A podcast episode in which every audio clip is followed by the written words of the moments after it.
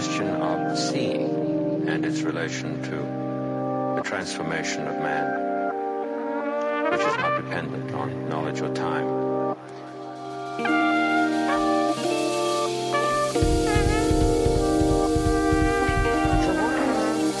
Seeing and what is listening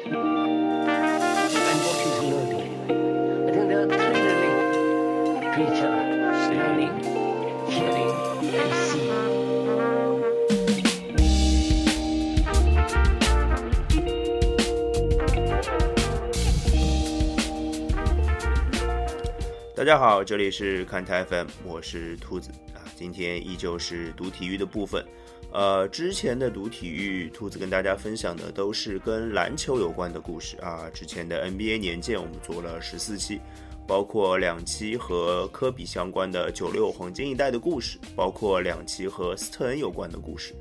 呃，这十八期节目读体育全部都是跟篮球有关的，而且兔子在 NBA 年鉴之后就做过一个预告，说我们要做跟欧洲杯相关的内容。是的，欧洲杯二零一六年的第十五届法国欧洲杯即将在六月十号就开幕了，离现在也就不到一个月的时间，四周的时间吧。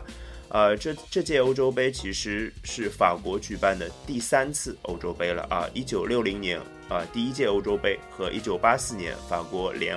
两次办举办过这个赛事，呃，而且比赛这次重重要的是欧洲杯第一次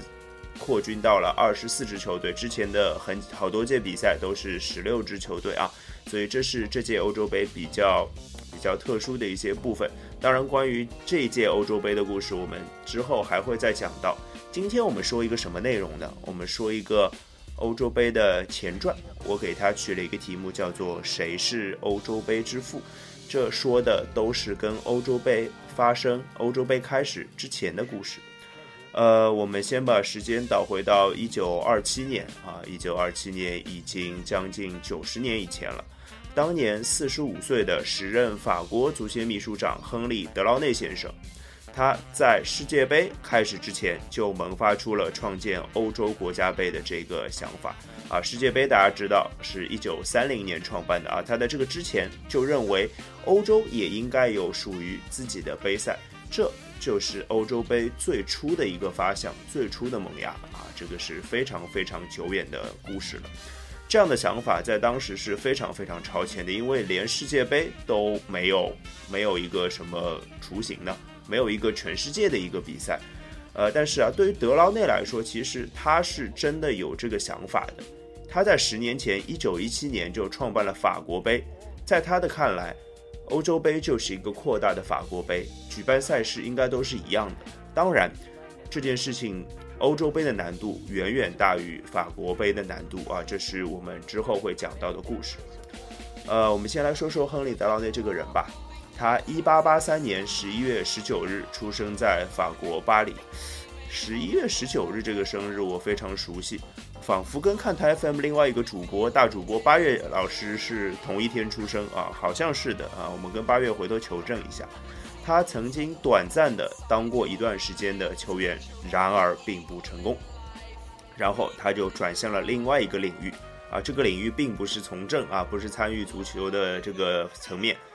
他参与到的另外一个领域叫做裁判。但是呢，一次意外终结了他的裁判生涯。这个故事其实有点逗啊！一场比赛当中，他认嘴里叼着哨子，认真的吹罚比赛。哎。叼着这个词啊，虽然叼着哨子是没错了啊，他正准备吹哨之类的，是得叼着哨子，但我用叼这个词总会想到狗狗，啊，不知道大家有这样的联想吗？啊，不知道啊，就是当他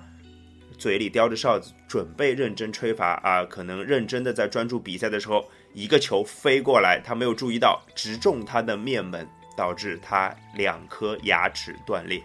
啊，这也是挺惨的。我不知道在现在的足协呃足球比赛当中有没有裁判那么背啊？但是我是有看到裁判呃受伤啊，呃扭伤啊，甚至在在退场途中被呃呃球迷扔的打火机打中头破血流，这个好像都有。但是被球击中牙齿受伤好像没有见到过啊，这也是挺离奇的一个受伤。这样一个受伤给他的心理留下了巨大的阴影。当时他就二十郎当岁啊，他就觉得啊，看来足球场不太适合我，但是我又很喜欢足球，我又很懂球足球，怎么办呢？他就开始了另外一段传奇，就是担任足协的各种官员啊。呃，一九零六年，他只有二十三岁的时候，他就当选了新成立的法国国际联邦委员会的秘书长。啊，这个听起来好像跟足球没有什么关系，但是这个组织在一九一九年之后就变成了法国足球协会。呃，所以这个他大概二十三岁就开始了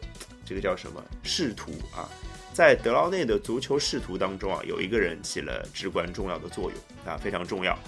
他比德劳内呢年长十岁，相当于一个兄长啊。德劳内的性格呢相对比较深邃，比较坚韧啊，但这位兄长他更有魅力，更善于外交啊，可能有一点点交际花属性。也许啊，他的名字也是如雷贯耳，朱利安·雷米特啊，他和德劳内一样是法国人，他们是非常非常好的搭档。哎就用现在的话说，应该就是好基友啊。呃，雷米特那时候担任的是法国足协主席，德劳内担任的是法国足协秘书长，应该就是工作上的最紧密的合作伙伴。那一九二一年，雷米特开始担任国际足联主席的职位啊。当时国际足联主要的重心也就在欧洲嘛。呃，一九二四年，德劳内也追随他的脚步进入了国际足联任职啊。当国际足联开始制定足球规则的时候啊。德劳内一直是国际足联最重要的代表啊，就是负责起草啊呃足球规则啊之类的文案，所以在足球规则方面，德劳内是相当相当懂行的啊。一九二八年啊，国际奥委会曾经向国际足联施加压力啊，是这样子的，他说为了保证奥运会足球的比赛的正常进行啊，不愿意有竞争性的比赛出现。为什么这个竞争性的比赛是什么？就是雷米特当时正在酝酿、正在创立的世界杯，呃，甚他甚至愿呃，国际足联甚至为了呃不让世界杯进行，他愿意让职业球员参加奥运会，因为呃，奥运会当时是不允许职业运动员参加的，不是说只是足球运动员啊，只是运动员都不职业运动员都不让参加的，呃，就是国际奥委会提出了这么大的一个让步。其实为了要限制世界杯的举行，为了让奥运会的比赛更好的进行，当时雷米特呃以他的个性啊他的圆滑，他觉得仿佛这件事情是可以的，他可也许能从奥运会的足球上得到一些更大的利益。呃，他是几乎要被说服了，他觉得世界杯的进行不是当务之急的。那这个时候，德劳内的坚决，他的坚韧起到了非常非常大的作用啊！一九二八年阿姆斯特丹举行的国际足联大会上啊。德劳内坚定地拥护并推动了开放举行世界杯的这样一个决定性的决议，也就是说，一九三零年的世界杯如期举行，跟德劳内的坚持是非常非常有关系的。那么，我们岔开个话题来说一点点跟世界杯有关的东西啊。当然，这个大家都公认啊，雷米特是世界杯的创始人啊。一九五零年，国际足联为了纪念他的突出贡献。把世界杯的奖杯命名为雷米特杯啊，不过这座奖杯当然不是一九五零年才有的，而是更早之前的世界杯，一九三零年开始就有的啊。这是一九三零年世界杯之前，法国的雕塑家拉弗勒尔设计了雷米特杯的造型啊。这是一个八角形大理石底座托起的奖杯，主体是希腊胜利女神尼凯啊，这个她用她特有的翅膀托起了这个奖杯。呃，象征着胜利和荣誉啊！这个当然，雷米特关于雷米特杯其实有很多有意思的故事，这里跟大家分享一下啊，充满了传奇的色彩，大家呃，大家娱乐一下啊，当娱乐。呃，二战时期啊，这个雷米特杯一度失踪，为什么？因为找不到啊。最终最后查到它在哪里呢？是当时啊，国际足联的副主席巴拉西先生，他把它偷偷的藏在了自己的鞋盒里。所以大家找不到，那为什么他要藏在鞋盒里呢？他并不是想要做任何的什么偷带走啊或者偷走这样的一个行动，他只是为了避免落入占领军的手里啊。可能那个时候跟二战的战争有关，他只是为了保护这个奖杯啊，这是很重要的啊。如果当时没有这样一个藏在鞋盒里这件事情，可能雷米特杯啊、当时可能还不叫雷米特杯啊，这个世界杯奖杯可能就不见了。还有啊，一九六六年三月份世界杯之前啊，一九六六年是英国英国世界杯嘛，当后来英英国也拿到了冠军啊。呃，期间呢，就是三月份世界杯比赛之前，雷米特杯在英国巡回展出，呃，然后在展出的雷米特杯失窃了，啊，真的失窃了，这次真的找不到了。结果啊，当地警方到处在搜索雷米特杯的下落，结果大家猜这个雷米特杯在哪里被什么东西找到？他在伦敦南部的一处灌木丛下面被找到的。这可能是呃，可能被偷的人然后放到了这个地方。那他是被什么找到呢？并不是人，是一只叫皮克勒斯的狗。啊，狗主人因此拿到了三万英镑的奖金，在当时这是非常非常非常大的一笔收入。那皮克勒斯当然也得到了应有的奖励啦，什么呢？一块肉骨头 啊，呃，所以啊，后来出于安全考虑，英格兰足总协会啊，秘密的制作了一个仿制品，用于赛后庆祝，而且直到一九七零年，英格兰应该英国应该归还这个奖杯的时候，他才归还。而后来呢，一九九七年的一场拍卖会当中啊，这个其实是赝品啊，仿制品。以一个非常非常高的价钱被出售给了国际足联的主席啊，比底价高出了大概将近十倍到十五倍的价钱，大家就在猜了，说哎为什么会卖那么贵呢？是不是其实这个才是真正的雷米特杯呢？是真正的一个奖杯的原型呢？啊，其实不是的啊，后来证实，但国际足联拍出那么高的价钱，只是因为这个东西做的非常非常的精巧啊，它的确是个仿制品。真正的雷米特杯在哪里呢？真正的雷米特杯，它已经被1970年的巴西队拿到了自己的手上。因为1970年的世界杯，巴西队在贝利的带领下第三次拿到了冠军。根据世界杯之前的规定，呃，巴西队可以永久的拥有这座奖杯。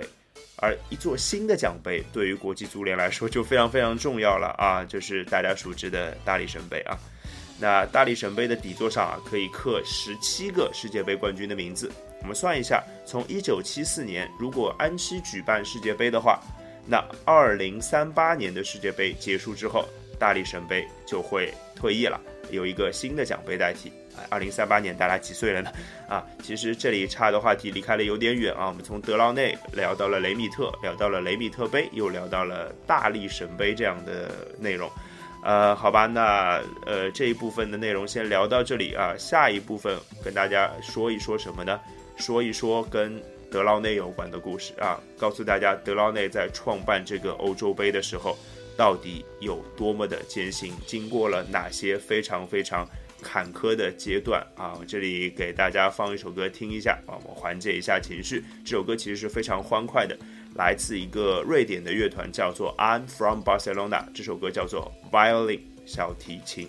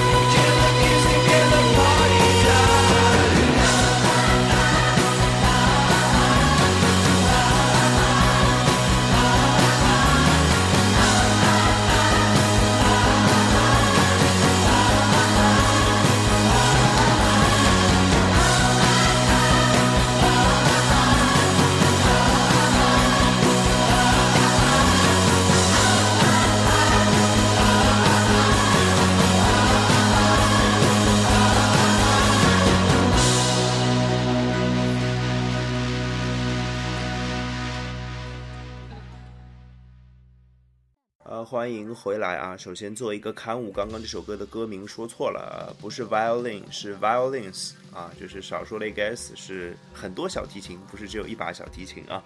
那回过来说，我们那今天主要的话题啊，说欧洲杯的前传嘛，对不对？呃，这谁是欧洲杯之父啊？谁是欧洲杯之父呢？其实我们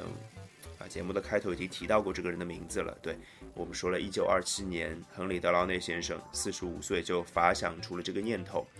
而在二十多年之后的一九五零年代，其实他才真正的将这样的想法付诸于实践。呃，这个时候大概是一九五零年左右啊，欧洲足球的三个一线领导人，其中一个是德劳内，另外两个人，一个是意大利人巴拉西，另外一个是比利时人克拉埃，这三个人团结一心，提出了一个非常重要的设想啊。当时德劳内，大家算一下年龄，他已经将近七十岁了，他想在自己人生的末年、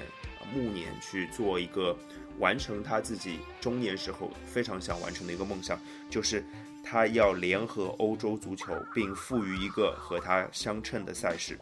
那就是之后的欧足联还有欧洲杯啊。这两个东西在他的脑中是互相连接的啊，是赋予彼此的意义的，互相补充，缺一不可。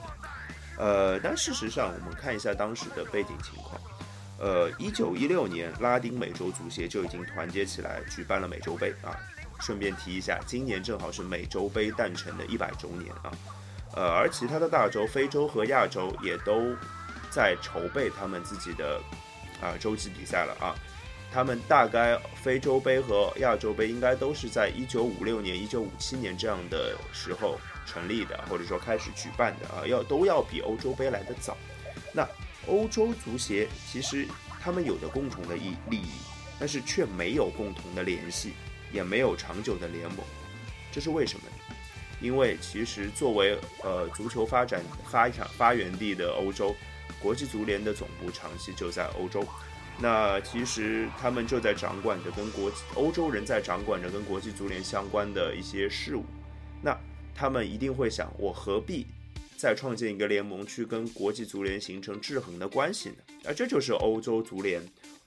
欧足联或者说欧洲足球的联盟为什么一直没有团结起来的一个原因。呃，其实，呃，我们记住这样一个日子，一九五二年的五月二十七日，刚刚提到的三个好朋友，他们向欧洲各国啊，他们在苏黎世向欧洲各国提交了一份报告。三十一个欧洲国家足协当中，其实只有十四个对他们进行的回复。啊，当然，英国是毫无疑问不发表意见的那种啊。英国在欧洲的版图上是非常特殊的，它在岛上嘛，它不在大陆上。啊当然，为什么提这个，待会儿还会再提到。呃，当然，一九五三年在巴黎，他们做了一件非常非常重要的事情，二十个几个国家的足协联合起来，决心说服其他的足协去做到这样一件事情。他们这不管说比赛，不管成立足协联盟，他们至少要做到其中的一件事情。于是，一九五四年的六月十五日，在瑞士的巴塞尔。缔造了一个崭新的欧洲足球联盟，啊，诞生了 The Union of European Football Association，就是现在的 UEFA 欧洲足球协会联盟。啊，当然，很重要的秘书长的职务依然是由德劳内来担任的。当年德劳内已经七十一岁了。啊，其实欧足联确定下来的目标是非常非常清晰的，内部达成一致的意见，就是他们要组织一项。四年一度的国际赛事，啊，这是一个非常重要。当然，就是后来大家成为的一个欧洲杯。呃，但是事与愿违啊，其实呃，照他们的意见，可能这个比赛在一年最多两年之内就要举办了。但是事实上，欧洲杯是在一九六零年才举办的，当中还是遇到了非常非常多的困难。呃，一九五五年五月三日啊，在维也纳举行的欧足联第一届全会上，大家本来是要打造出这个策划了，呃，可能将近三十年的一个赛事，啊，因为它和新生的联盟是不可分割的啊，就像太阳和生命一样。但是从那一天开始，其实这件事情就面临着夭折的危险。呃，那个时候，一九五五年的时候，德劳内的身体已经不行了啊，就是他当时在开全会的时候，他已经没有出席了。代表他出席的人是他的儿子皮尔·德劳内，当年三十六岁啊，他已经是呃当当然就是子承父业啊，他把他爸爸把他的职位留给了皮尔，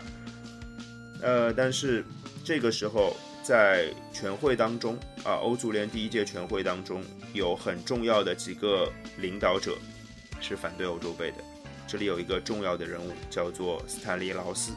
他就是英国人啊，跟刚刚不表态的英国是同一国的人。他是当时的英国足协总秘书长，也是未来的国际足联的主席。呃，我觉得劳斯有一句话说的是非常非常的，呃，应该说是非常非常的有政治的意味的。他说，欧足联的宗旨不在于组织比赛，而在于捍卫共同利益。他的意思说得很清楚。组织比赛这事情交给国际足联就行了，我们何必掺和呢？那事实上，定了这样的基调之后，整个第一届全会的发展方向，或者说整个会议的流程，就没有去讨论，再去讨论组织比赛这件事情了。呃，基本上就只留下了三个人去讨论这个比赛怎么去进行，然后话题就继续了。呃，其实，在一九五五年。德劳内的想法，或者说他的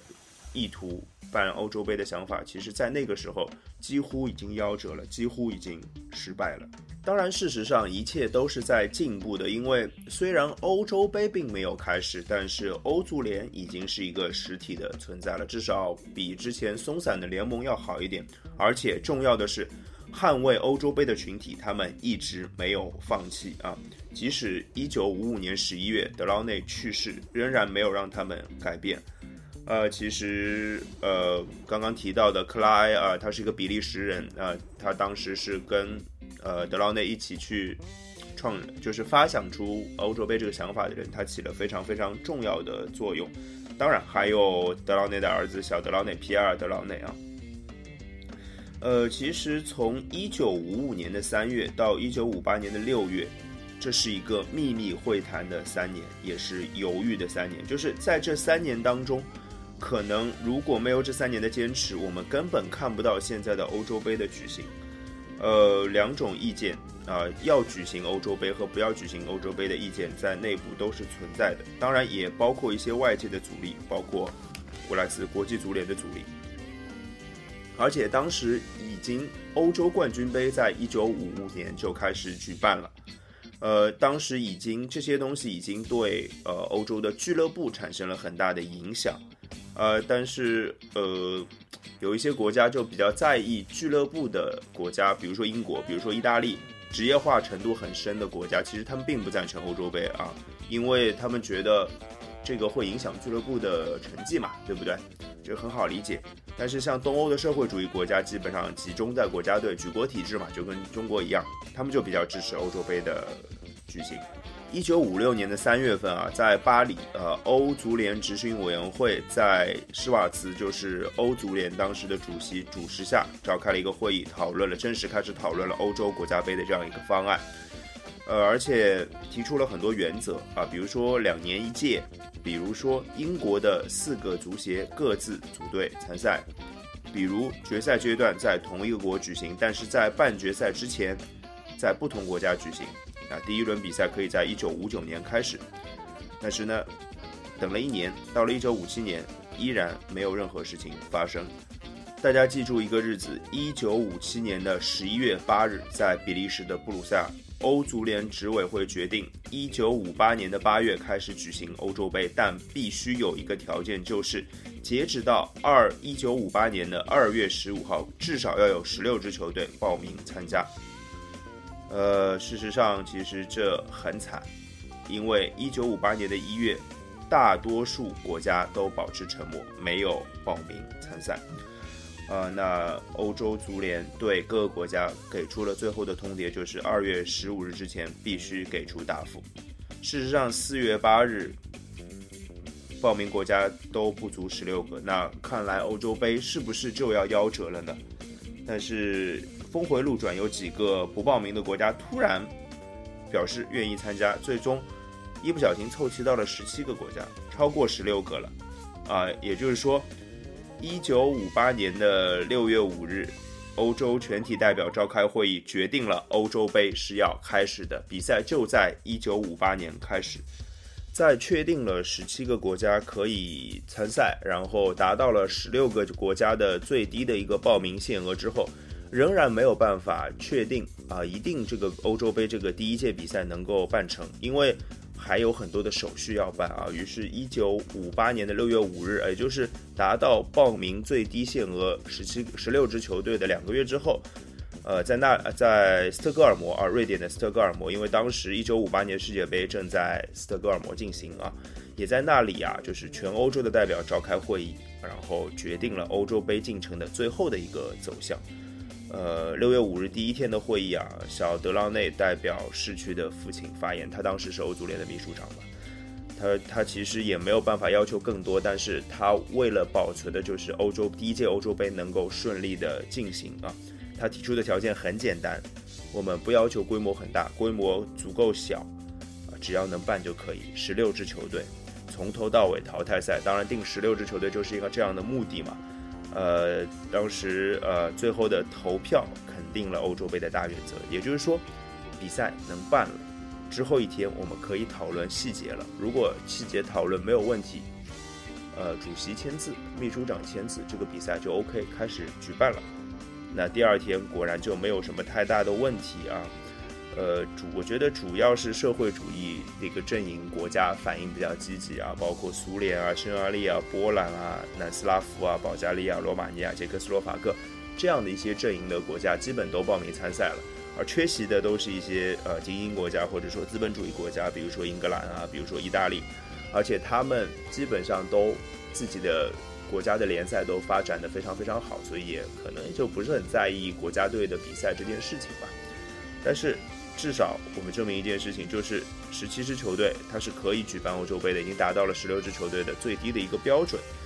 呃，捷克和爱尔兰之间呢，先进行一场淘汰赛，然后进行十六强的淘汰赛。啊，比赛呢，它并没有放在同一个地方进行啊，他们分开打啊，直到。半决赛之前全部都是在各各个国家举行的，呃，半决赛之后，半决赛决赛是在法国一九六零年举行的，呃，那当然为了纪念纪念亨利·德劳内先生，他对欧洲足球的巨大的贡献，对欧洲杯发想和创立，还有他的坚持，他的重巨大的贡献，呃，欧洲杯的奖杯被命名为德劳内杯啊，这个奖杯呢，其实百分百法国制造。其实，呃，今年是法国第三次举办欧洲杯啊。这一九六零年是在法国举办的，而一九八四年也是在法国举办的啊。一九八四年的时候，法国成功的把呃这个德劳内杯留在了法国啊。当时的法国队普拉蒂尼是相当相当厉害的，他在六月二十七号在巴黎王子公园球场高高的举起了德劳内杯。应该，我相信法国人应该是非常非常骄傲的啊。今年二零一六年是第三次法国举办欧洲杯啊。呃，其实二零零四年这一奖这一个奖杯德劳内杯，或者说初始的德劳内杯第十二次，也是最后一次被颁发了。倒不是因为怎么样，是因为这个奖杯太小了。二零零八年新的奖杯啊，其实几乎跟原来是一模一样的，同样的名字，同样的材质，同样的设计，只是把它变大了。啊，就是其实改大的原因，只是因为，呃，它作为欧洲最重要的比赛，它的奖杯比欧洲冠军杯的奖杯要小。比欧洲联盟杯的奖杯也要小啊，当然现在叫欧联杯了嘛，这个奖杯都要小，所以他觉觉得这个做大比较对啊，只是做了这件事情啊，高了十二公分啊，面体积大了百分之四十几而已啊。那夺得欧洲杯的国家就会把名字刻到背面啊。当然，我觉得最有意思的是一九九二年的丹麦童话啊，这个以后跟大家讲。呃，其实呃有球队可以保留这个奖杯，就像世界杯。最初的雷米特杯三次拿到冠军的巴巴西队就把它永久的保存了，呃，欧洲杯也是有这样的条款的，但是条件更苛刻，就是说你要么取得三连冠，呃，要么就是总共五次夺冠都可以啊。那现在将五十几年的历史上来是没有没有什么球队做到这件事情的。当然，有一支球队现在挺接近这件事情的，叫做西班牙啊。二零零八年和二零一二年的欧洲杯冠军都是西班牙，啊他们。连续两年，如果二零一六年西班牙再一次拿到欧洲杯的冠军的话，德劳内杯就会永远的属于西班牙。啊，当然，呃，西班牙如果拿不到冠军的话，另外一支比较接近啊、永久保存德劳内杯的是德国啊，他们三次夺冠啊，西班牙也是三次夺冠，他们法国两次夺冠都是比较接近的这个球队吧。呃，那其实欧洲杯的首场正式比赛在一九五八年九月二十八日在莫斯科列宁体育场进行，场地很糟糕，但是主场在苏联，以十万零五千七百二十。十万零五百七十二名观众在现场见证了这一幕，这就是真正的欧洲杯的诞生的这场比赛。那今天欧洲杯的前传的故事就说到这里。那最后放一首歌，来自老炮 Neil Young，《Heart of Gold》，非常非常的好听。今天节目就到这里，拜拜。